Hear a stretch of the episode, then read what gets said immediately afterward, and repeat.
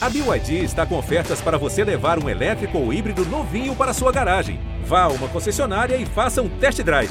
BYD, construa seus sonhos.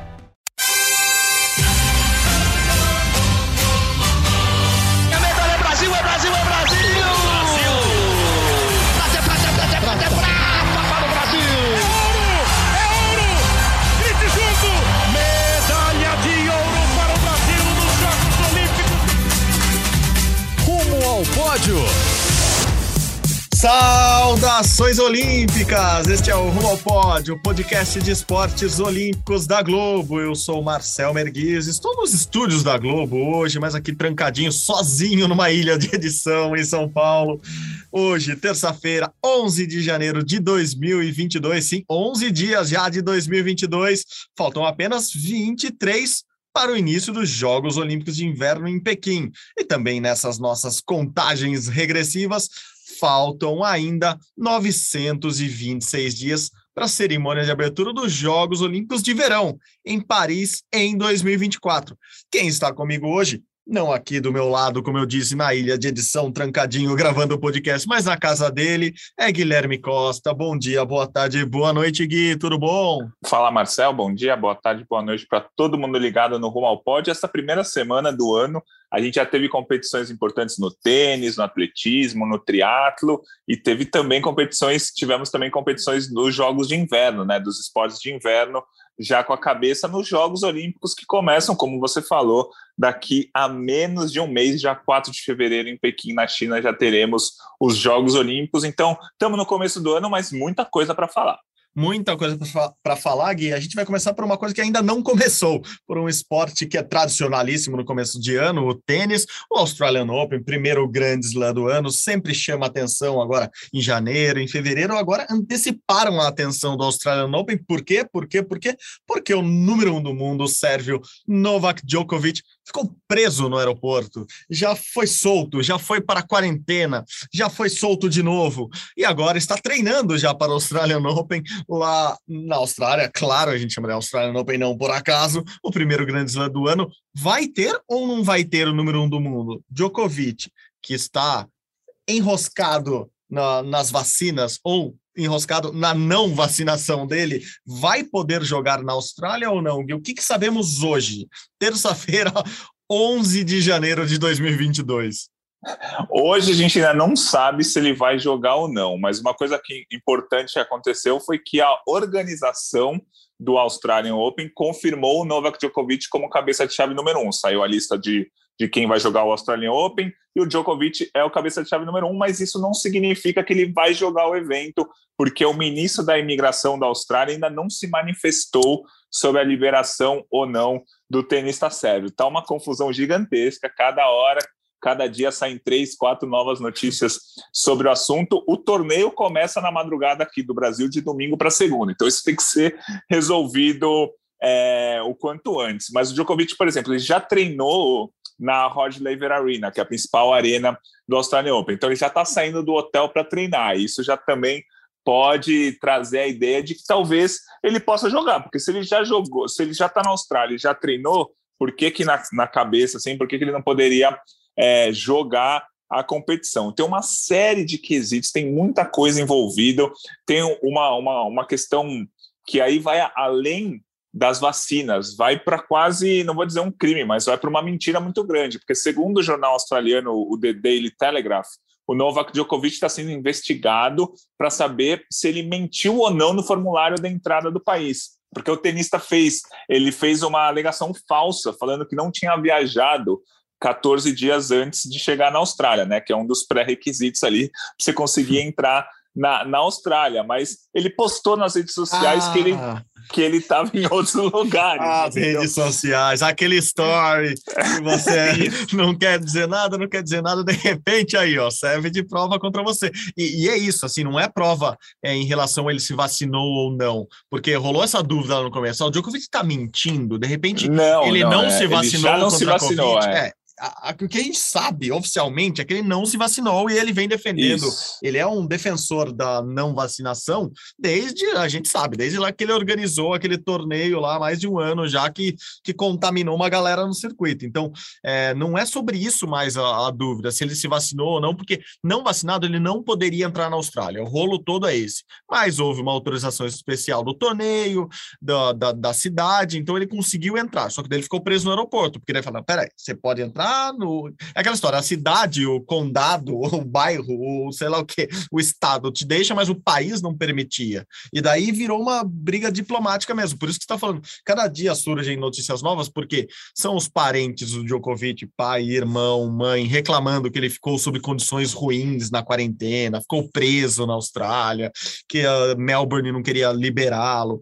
E daí, de repente, o país falando: não, ele só não cumpre uma regra para entrar no país, a regra é para todo mundo, não é porque ele é o Djokovic, não é porque ele é o número um do mundo é, que ele pode entrar. E daí ele usou a alegação que ele tinha contraído é, a Covid-19 agora em dezembro, isso seria um dos argumentos para ele não tomar vacina. A mesma orientação de que você é, teve Covid há pouco tempo, você não poderia tomar vacina, enfim, ele usou vários, vários argumentos para entrar, conseguiu entrar, mas agora esse debate, ele pode ser deportado, inclusive.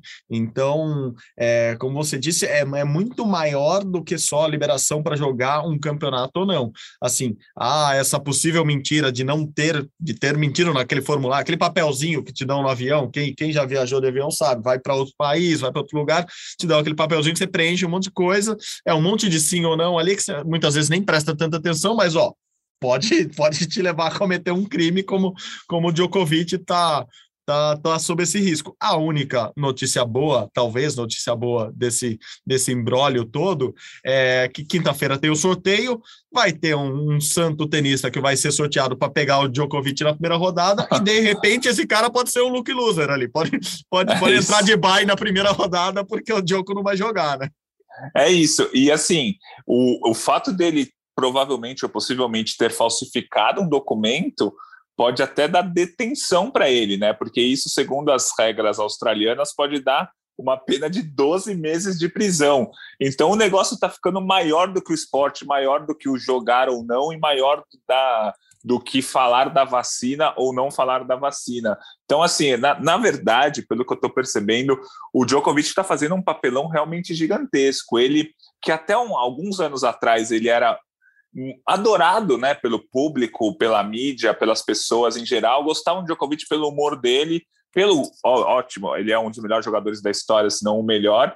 Mas assim, de dois anos para cá ele tem feito é, burrada atrás de burrada, né? Tem se enrolado cada vez mais e isso está tirando cada vez mais é, o carisma que ele tinha, o quanto as pessoas gostavam dele. E daqui a pouco eu acho que vai chegar nos patrocinadores, né? Porque o que ele está fazendo realmente tá deixando a, a imagem dele muito ruim. Sabe, Gui, eu estava falando com, com uma, uma colega jornalista que é fãzaça do, do Djoko, acompanha muito tênis, estava conversando com ela justamente sobre isso, assim, é, o Djoko foi, foi um tenista que eu admirei por muito tempo, eu admiro, obviamente, ele enquadra ainda Tá falando de um cara que ganhou nove vezes o Australian Open e, e, pode chegar lá e de repente ser vaiado na primeira rodada por todo esse toda essa confusão que ele tá, tá, tá causando e porque ele é defensor de algo que, sabe, é, é, é defensor da antivacina, da não vacina, no, no mundo que está precisando de vacina para voltar ao normal e a gente está vendo o efeito positivo que a vacina tem nas pessoas, nos países, no mundo, enfim. É, e daí eu falando, a imagem que eu tinha do, do Joko de anos atrás era do Joe Joker, né? É, era o cara que brincava, fazia piada, e, imitava a Sharapova sacando, os gritos dela, que veio no Brasil, usou peruca do Guga. Era um cara que todo mundo gostava. Era um cara muito carismático. Daí ela falou assim, mas ele não deixou de ser carismático por causa disso. Eu falei, sim, mas a gente não presta mais atenção nisso, a gente presta atenção no Djokovic, que quebra recordes, mas que começou a ser antipático fora, do, fora das quadras, ao ponto de um cara como o Rafael Nadal chegar lá na Austrália e, e fazer praticamente o um papel de, de, de, de, de herói, de bonzinho, de do cara anti-Djokovic, quando ele fala: ah, desculpa, eu queria dar autógrafo para todo mundo aqui, mas os protocolos não permitem. É, um cara que comprou a, a aura do, do bom moço contra um cara que, obviamente, é rival dele em quadra, mas que está virando o vilão da história. Então é incrível como há essa mudança assim, em tão pouco tempo na, na carreira do Djokovic por algumas decisões ali fora, fora das quadras, assim, no mínimo questionáveis. Eu, obviamente, acho que, que eu poderia usar um palavrão aqui para definir, eu acho uma besta em falar, fazer isso.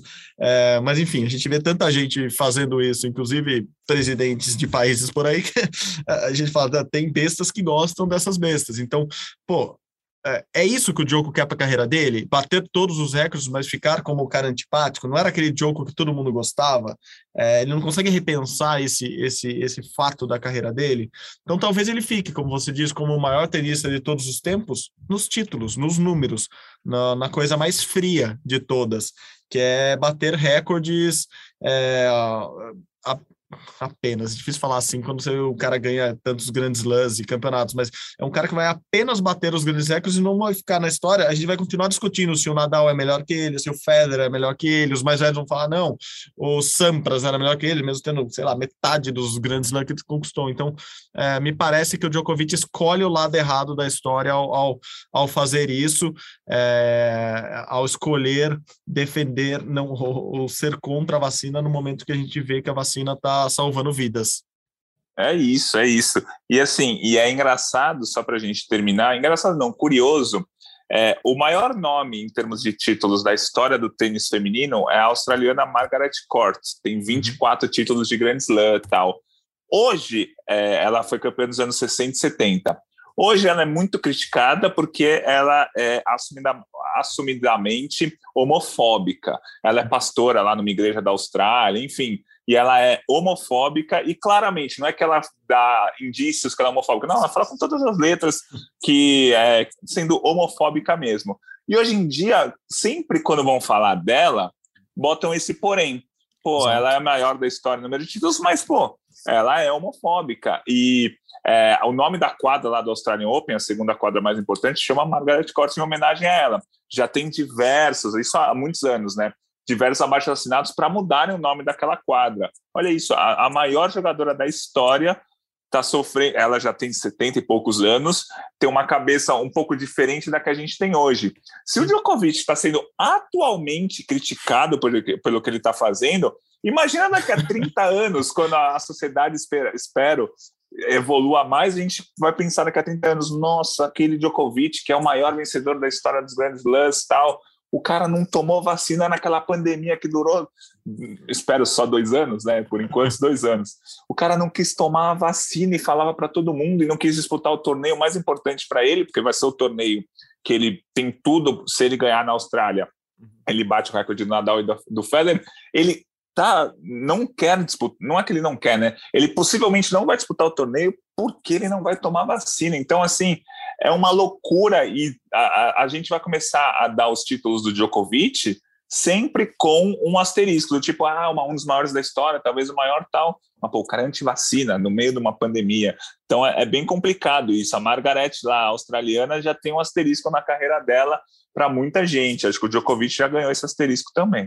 Exato, não, a gente pode falar aqui do, de, de diversos, dezenas de casos, um deles, e ele, é, até o documentário recente dele fala um pouco disso, Michael Jordan, inegavelmente o maior, maior jogador de basquete de todos os tempos, e por muitos anos, e ainda hoje, ele é cobrado por nunca ter tomado posições políticas a favor dos negros, é, na época que o Black Lives Matter estava bombando, e a NBA era um dos principais vetores do, do, do antirracismo ali nos Estados Unidos é, cobraram de novo ele, e o Jordan é um cara que não se posicionava, que continua não se posicionando é, como as pessoas esperam dele, e fica com esse asterisco, assim, é, e, e, a gente tá falando só de um posicionamento, ele não era racista, não tô falando que o Jordan era racista, mas só o fato dele não ser ativamente antirracista é, pesa contra ele ainda hoje, e é o maior jogador de basquete de todos os tempos, então olha como o Joko pode, pode ficar marcado sim, acho que você foi foi, foi bem na, na comparação. E, a gente sempre espera essa evolução da, da, da, da sociedade, da humanidade,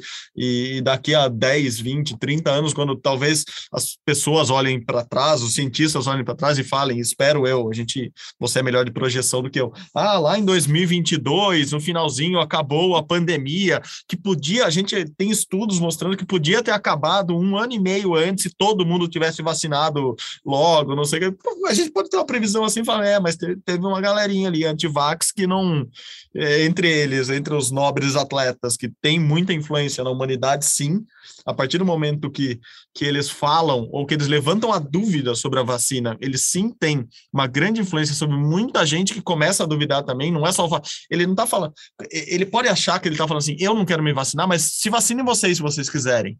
É, é, seria justo até pensar assim, mas quando ele toma uma decisão de não se vacinar e propaga isso, ele influencia muita gente, ele leva muita gente a ter a dúvida Sim. sobre aquilo. Você fala assim, pô, se o Djokovic, que tem puta alimentação boa, que dorme em câmera hiperbárica, que é um dos maiores não está tomando, tem alguma coisa nessa vacina aí. Ele levanta essa discussão, óbvio. É, só que ele não é médico. Ele, aliás, o, Nadal, só voltando nele, é, deu essa declaração logo que ele chegou ali no, na Austrália para os primeiros torneios do, da temporada. Ele falou assim: quando perguntaram para ele, ah, você acha que o Djokovic devia ter tomado a vacina ou não, devia ter permitido? Falou, cara, eu fico com a, com, a, com a mensagem, com a informação que eu recebo dos médicos. Os médicos dizem para eu tomar vacina, para as pessoas tomarem vacina. Essa é a minha opinião. Assim, a minha opinião não é a minha opinião porque eu acho ou ouço, é opinião baseada em pessoas que estudam isso e estão levando o pensamento científico nessa direção, que é de tomar vacina. Então, eu não vou nem opinar sobre o que eu acho ou não. Ele lamenta, óbvio, o Djokovic, caso não pudesse jogar, mas quem é ele, no final das contas? Quem é o Nadal para discordar de uma junta médica ou de um, de um consenso médico que se torna cada vez mais claro pelo mundo? Enfim, é, desabafos de amigos pensando no esporte e na, na humanidade como um todo aqui. É uma pena caso o Djokovic não possa jogar, porque é o número um do mundo não podendo jogar, repito, por uma besteira que ele está cometendo, ao meu ver, mas ao mesmo tempo, se ele jogar e conseguir jogar, eu, eu acho, mais do que espero, eu acho que ele vai acabar sendo vaiado e, e isso vai pegar ainda mal, mais mal para a imagem dele. Então, veremos isso a partir de quinta, quem vai ser o sortudo ou o azarado de pegar o Djokovic na primeira rodada do, do Australian Open. E a partir do final de semana, vamos, vamos ver como, como será a reação do público australiano, Austrália e Nova Zelândia, que é, no começo da pandemia foram exemplos ali, né, que se fecharam, conseguiram controlar. Vamos ver como que esse público reage a Novak Djokovic em quadra. Gui, a gente vai continuar no assunto tênis, porque tirando tudo isso que está acontecendo por fora, os, os, torneios começaram, né? É, e acho que temos uma, uma boa notícia já para um dos dois principais duplistas brasileiros, Marcelo Melo já foi vice-campeão lá em Adelaide, né? O Australian Open é em Melbourne, lá em Adelaide. Um, um aquecimento ali para o primeiro grande slam do ano, ele que volta de novo, está jogando com Ivan Dodik, é, temos uma, uma, uma, boa perspectiva novamente para o nosso duplista, para o Marcelo Melo, neste ano e nesse primeiro Grand Slam, né, Gui?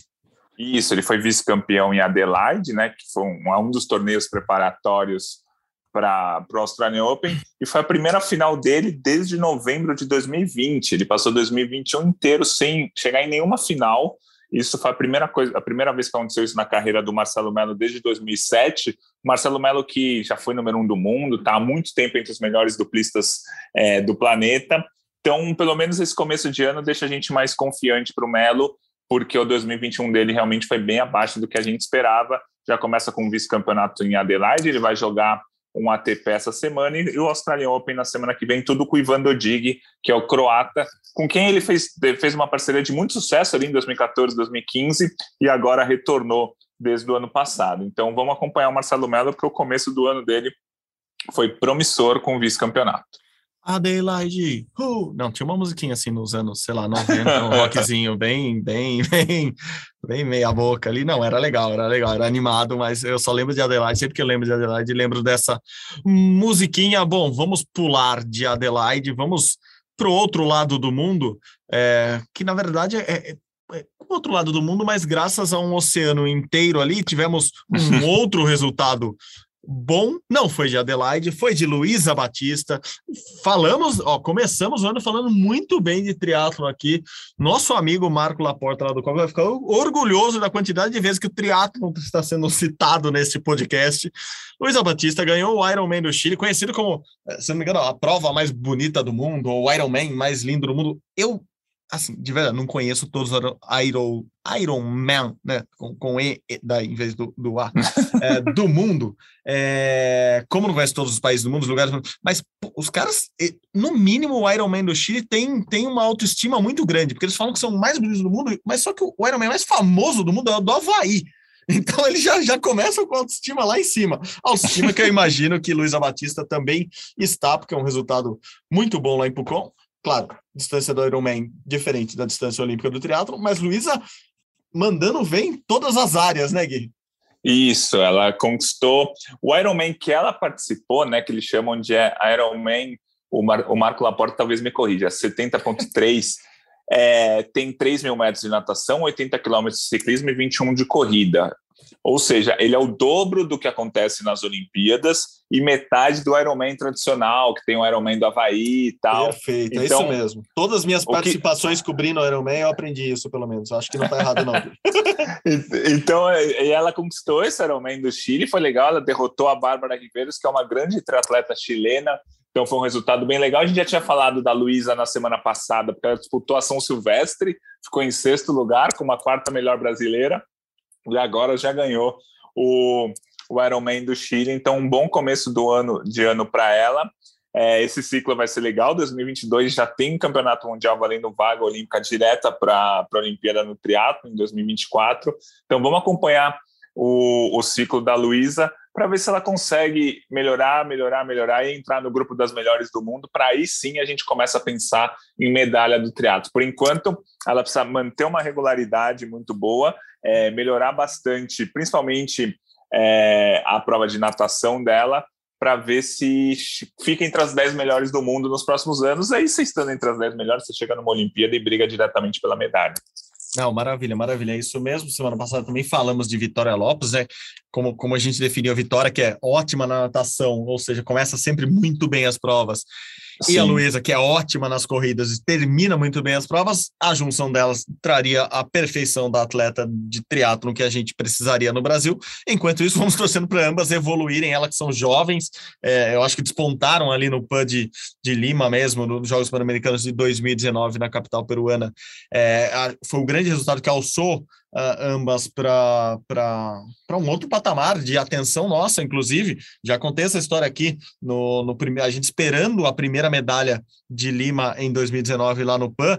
É, eu, com a, com a, minha equipe que estava cobrindo para o Sport TV e para a TV Globo, estávamos na maratona esperando uma brasileira ser a primeira medalhista quando fomos informados que as brasileiras estavam liderando o triatlo, que era ali perto, assim, é, era como se a gente saísse do centro de Lima e corresse para o litoral, é, eram alguns poucos quilômetros, mas a gente teve que correr literalmente, porque estacionamos nosso carro no limite que era possível é, da, da via costeira ali de Lima, e, e eu e Felipe Birzola corremos literalmente alguns quilômetros com o equipamento nas costas para chegar a tempo de ver a medalha da Luísa lá em Lima, a primeira medalha do Brasil nos Jogos Pan-Americanos, primeira medalha de ouro do Brasil nos Jogos Pan-Americanos. Então, acho, acho eu que em 2023, agora em Santiago, não correremos é, literalmente esse risco, porque estaremos lá na prova de triatlon já esperando a medalha da Luísa, da Vitória. É, o Manuel no, no, masculino também vem, vem fazendo, está numa crescente, como diriam os mais jovens. Então, o triatlon com certeza entra no nosso, nosso nossa visão com maior atenção nesse ciclo, sim. É legal ver esses bons resultados já da Luísa, da Vitória, do Manuel e de todos, de toda essa nova geração do triatlo brasileiro. Gui, falando em correr, mas não sem os dois pés no chão, é isso. É, tentei fazer um, um trocadilho, um, uma conexão aqui com a marcha atlética, não deu certo. Mas falando em correr, mas uma maneira que você estivesse andando, tivemos um bom resultado na, na marcha atlética esse final de semana também, né? Na prova de 35 quilômetros da marcha, o Caio Bonfim, que a gente bem conhece de Olimpíadas e Jogos Pan-Americanos, bateu o recorde brasileiro, mas também é uma distância que não é a distância olímpica, também não é a maior distância. É, explica um pouquinho aí, mas no final, um ótimo resultado de um ótimo atleta, que esse sim a gente está está tá acompanhando bem de perto há algum tempo, né? O Caio Bonfim. Gui. Isso, a prova olímpica da marcha atlética atualmente é a de 20 quilômetros. Na Olimpíada de Tóquio, na Olimpíada do Rio, por exemplo, a gente teve a prova de 20 quilômetros e a prova de 50 quilômetros. Para Paris, a gente só vai ter a prova de 20 quilômetros no individual e vai ter uma prova por equipes que ninguém sabe direito ainda qual vai ser a distância, mas teremos uma prova por equipes. O Caio Bonfim bateu o recorde mundial, o recorde mundial, perdão, o recorde nacional dos 35 quilômetros, que atualmente é, eles estão tratando como uma distância mais longa, já que não teremos mais os 50 quilômetros nas principais competições, os atletas estão fazendo mais essa distância de 35 quilômetros. Ele marcou 2 horas, 33 minutos e 57 segundos e superou o recorde que era dele mesmo desde 2016. Aí em fevereiro ele ainda vai ter o Campeonato Sul-Americano. Esse ano tem também a, a, Copa do Mundo de Marcha Atlética e o Campeonato Mundial de Atletismo. Então é um ano muito desgastante para os marchadores. E a, o Caio Bonfim começou muito bem, porque por mais que não seja uma distância olímpica, é sempre legal você bater seu recorde, né? Se ele fez 2 horas e 33 na prova de 35, quanto será que ele consegue fazer na de 20 quilômetros, que é a prova olímpica? Ele talvez consiga baixar o melhor tempo dele. Ele que foi quarto colocado na Olimpíada do Rio, medalha de bronze no Mundial de 2017, mas na Olimpíada de Tóquio ele foi 13 terceiro, né? Ele não conseguiu acompanhar o ritmo dos principais atletas e ali na metade da prova ele foi ficando para o pelotão, pro pelotão de trás, mas é um nome que com certeza vai ter mais esse ciclo olímpico brigando entre os melhores do mundo. Vai ganhar medalha olímpica em campeonato mundial? Não sei, mas que ele vai estar sempre ali, beliscando o pódio, beliscando os melhores do mundo, ele vai. Perfeito. Ele e Erika Senna, né? Também temos no feminino uma, uma ótima, ótima atleta com vários resultados bons. A Erika que treina no Equador, é, casada com um equatoriano, então o que é o treinador dela também. Enfim, a, a Erika é uma, uma ótima atleta, um esporte que a gente está prestando muita atenção já nos últimos ciclos, porque ali no atletismo eles sempre entram como, como favoritos ali a beliscar um pódio. É, lembrando, eu falei lá no começo da marcha atlética, para quem não está visualizando, é aquela corridinha que você não tira os dois pés do chão ao mesmo tempo, vai tirando um, vai tirando o outro, o joelho tem que, não pode flexionar, enfim, tem um monte de regrinhas é, que não permitem, não, não permitam com que você corra, e, e é engraçado, porque no atletismo, quando eu estava aprendendo sobre atletismo, os, os treinadores de elite falam que correr ali as provas dos 100, 200 metros, nada mais é que uma sequência de saltos, né? Você salta, é, você olha os grandes corredores, eles estão dando pequenos saltos, é, e é justamente o contrário que fazem os marchadores, né? Eles fazem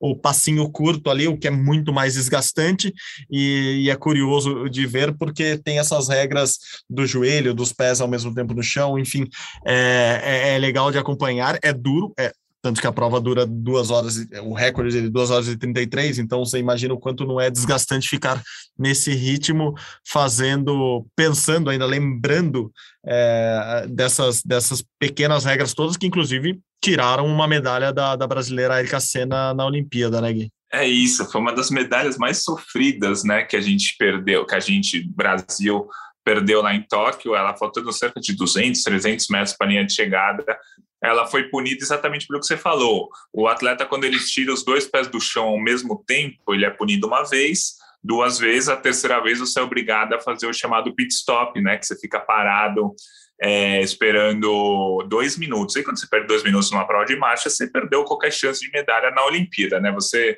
lembrou aqui outro dia que no PAN aconteceu isso com a Érica, ela perdeu dois minutos e mesmo assim conseguiu ir, ir para a medalha. Mas quando chega numa Olimpíada, você não consegue fazer isso, e foi o que aconteceu. É, uma, uma prova de 20 quilômetros da marcha é disputada num circuito de 2 quilômetros. Você dá 10 voltas na rua mesmo. Né? Na rua eles fazem um circuito de um quilômetro indo e um quilômetro voltando, né? Então os circuitos têm dois quilômetros e ficam vários juízes espalhados pelo esse circuito. Eles ficam vendo e cada cada juiz vai dando uma punição para o atleta que ele achar que tirou os dois pés do chão. Se você levar três punições, acontece isso. Você parar no pit stop, que foi o que aconteceu com a Eric, infelizmente, na, na Olimpíada de, de Tóquio. Ela, a medalha escapou ali por 300 metros, mas esse talvez seja o ciclo dela agora, disputar Campeonato Mundial e Copa do Mundo esse ano, Campeonato Mundial em 2023 e aí sim a Olimpíada em 2024. Boa, boa, Gui. Bom, estamos falando de eventos que estão acontecendo. Semana passada a gente fez um podcast bem completo sobre o calendário de mundiais olímpicos, vamos chamar assim, de 2022. Então, quem quiser dar aquela escutadinha na edição passada do podcast Rumo ao Pódio, tá lá no ge.globo barra Rumo ao Pódio, você acha todos os episódios. Da semana passada a gente detalhou bem é, o calendário desse ano, por exemplo, falamos do, do Campeonato Mundial de Atletismo. É, a gente não falou muito, é, mas porque estão acontecendo as etapas agora do Verão Espetacular. É, e por que eu vou destacar isso aqui? Porque eu, tô, eu participei da primeira etapa, vamos dizer assim, do Verão Espetacular, que foi com o BMX Estilo Livre aqui em São Paulo, e estou indo agora, essa semana, para Criciúma, para acompanhar o STU, uh, o Skate Street, que é nessa primeira semana. E eu queria falar desses dois especificamente. Acho que a gente começou bem o Verão Espetacular 2022 com esses dois ex exemplos e eventos, é, porque o BMX Curiosamente, o campeão esse ano não foi o Leandro Overal, que sempre ganha o Verão Espetacular lá, e que é o dono da pista em Carapicuíba, mas foi o Gustavo Balalouca. E, e é um cara que eu venho conversando bem bastante, assim, desde o ano passado, é, para saber se ele estava migrando para o BMX é, ele, ele compete no BMX tiro livre. E o estilo livre lá de Carapicuíba é o dirt, né? Que é no, na terra. É uma, uma sequência de rampas de terra, uma, uma descida só que você faz as manobras. E na Olimpíada estreou em Tóquio o BMX, também no estilo livre, mas o BMX Park, que é muito parecido com o skate park. Então tem as rampas é, num circuitinho fechado, só que em vez de terra, é, é, um, é uma madeira com ferro, assim, não é nem concreto como são as pistas na cidade, assim, é uma madeira e ferro. E o Gustavo Balalouca, sim, ele que ganhou esse ano o Verão Espetacular pela primeira vez, ele tem só 19 anos, também é lá de Carapicuíba, e ele está migrando totalmente para o BMX Park agora para tentar essa vaga na, nas Olimpíadas de Paris em 2024. Então, é um nome para a gente começar a prestar atenção, um nome fácil de guardar, ninguém esquece Bala Louca.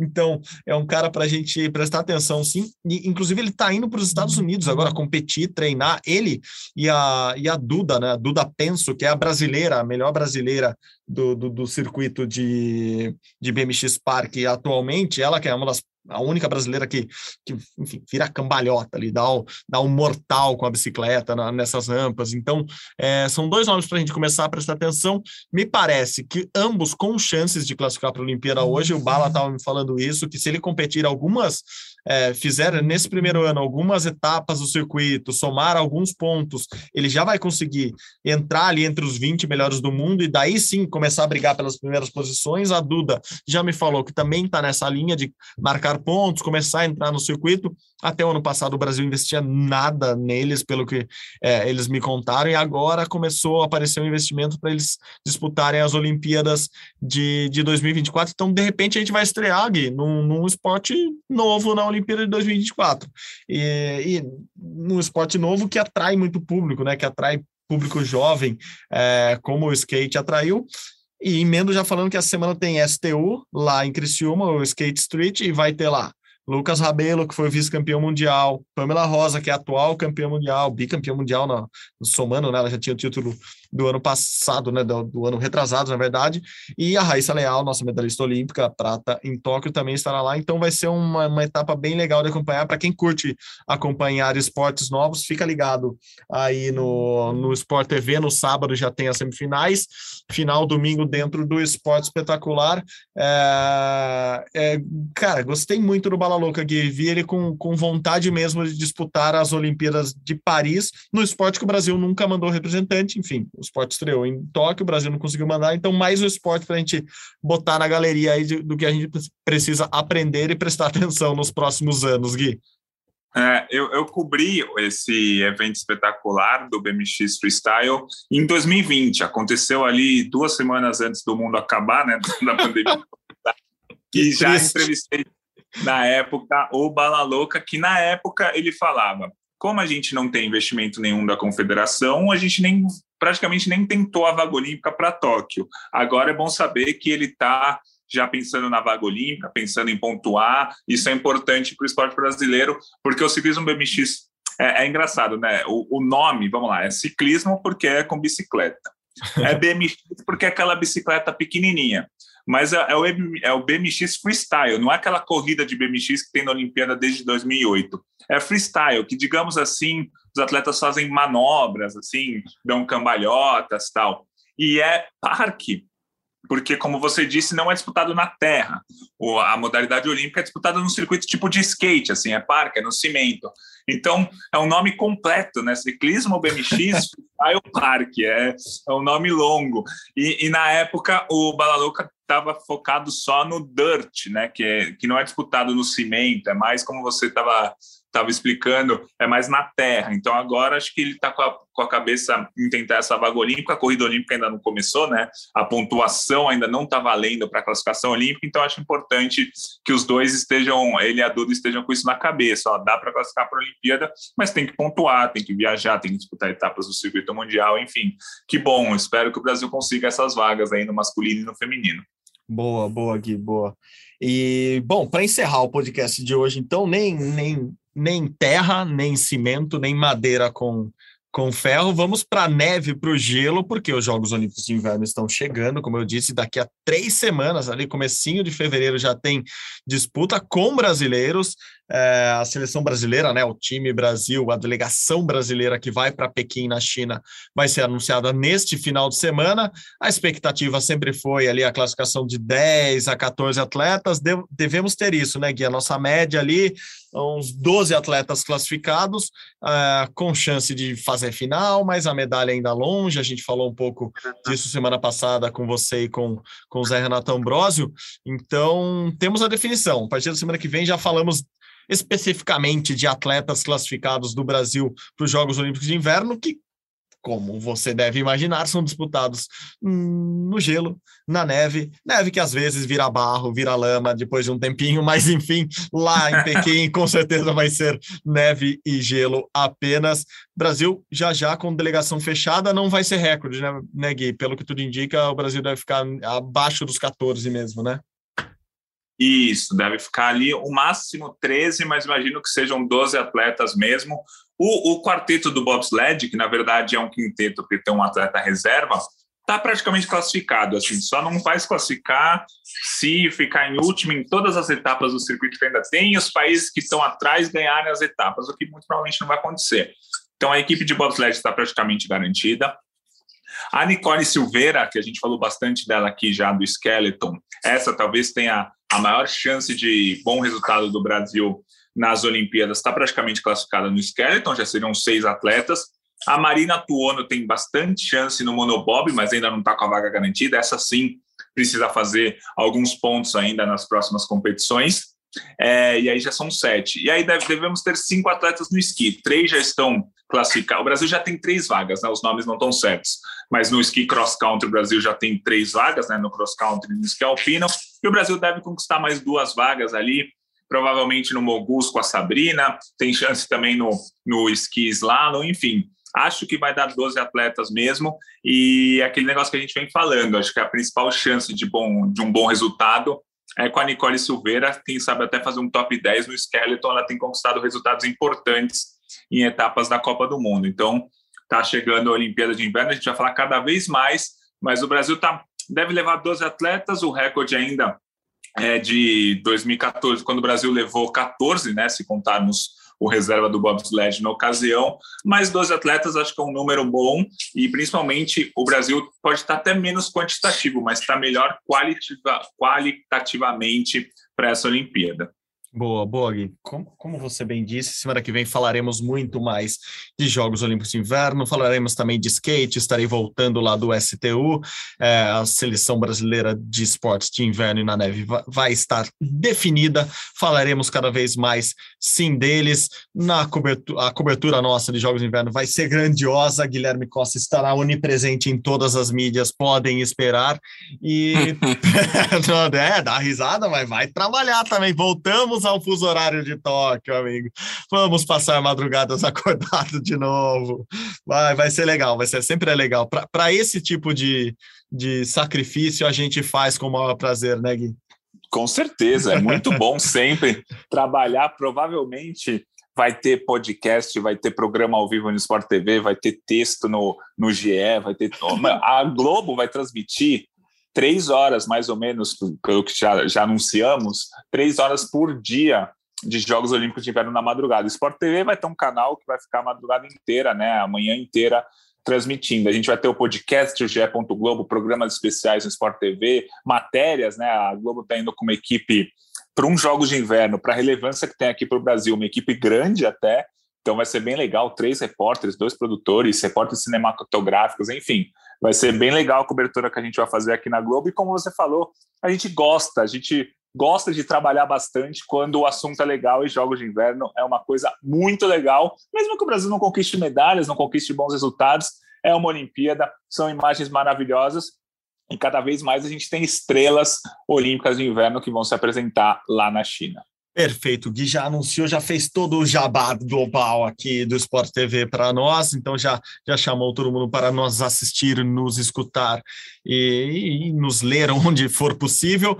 É, obrigado, Gui. E para encerrar esse, esse programa, não é um programa em homenagem, ele não é uma homenagem póstuma a ninguém, a gente homenageia as pessoas em vida aqui, mas hoje foi anunciado que um dos nossos, um dos participantes desse podcast, provavelmente o nosso convidado mais assíduo aqui, Paulo Roberto Com Conde, certeza Paulo Roberto Conde deixou a, a, o Grupo Globo é, para trabalhar nada mais, nada menos do que no Comitê Olímpico do Brasil. Paulo Conde vai ser diretor de comunicação do COB. Então, todo o sucesso, toda, toda a sorte, todo, tudo de bom para o Paulo, que vai nos deixa aqui como participante é, ativo do podcast, mas no, Paulo, se vira agora, vamos te convidar como convidado. Agora, presença oficial em breve de Paulo Conde aqui nesse podcast, ainda em 2022, diriam os nossos produtores aqui do podcast. Paulo Conde vai participar com a gente aqui agora, num cargo de diretor lá do COB. É, o COB faz uma grande contratação, aproveita essa janela de transferências de janeiro para fazer uma enorme contratação. Claro que a gente perde um produtor, companheiro nosso e parceiro aqui de, de todas as áreas, do, do, texto, do áudio, do vídeo, mas ganhamos também um amigo trabalhando lá no COB, o COB que é recheado de amigos nossos, deixo bem claro aqui. A gente, aliás, ele entra no lugar de uma amiga nossa, Manuela Pena, que sempre foi muito legal com a gente desde antes do COB. Manu, então, beijão, aproveita aproveite Paris, Manu vai para Paris, Kobe vai Kobe, Paulo vai para o Kobe no Rio no lugar dela. Então, um beijo para Manu, que tenha todo o sucesso também na, nessa caminhada dela e um enorme abraço, um enorme beijo para Paulo Conde, que vai com certeza fazer muito sucesso também lá à frente da comunicação do COB. Fica aqui a nossa homenagem nesse fim do Sempre quem chega no fim do podcast ganha uma notícia ali de última hora, de ganha um bastidor. Eu sempre falo, che chega conosco no fim do podcast que a gente conta alguma historinha boa ali no final. Hoje é esse abraço, essa homenagem a Paulo Conde. E um abraço e uma homenagem também a você, Gui, que sempre está conosco aqui no podcast toda semana. Muito obrigado de novo pela parceria, Gui.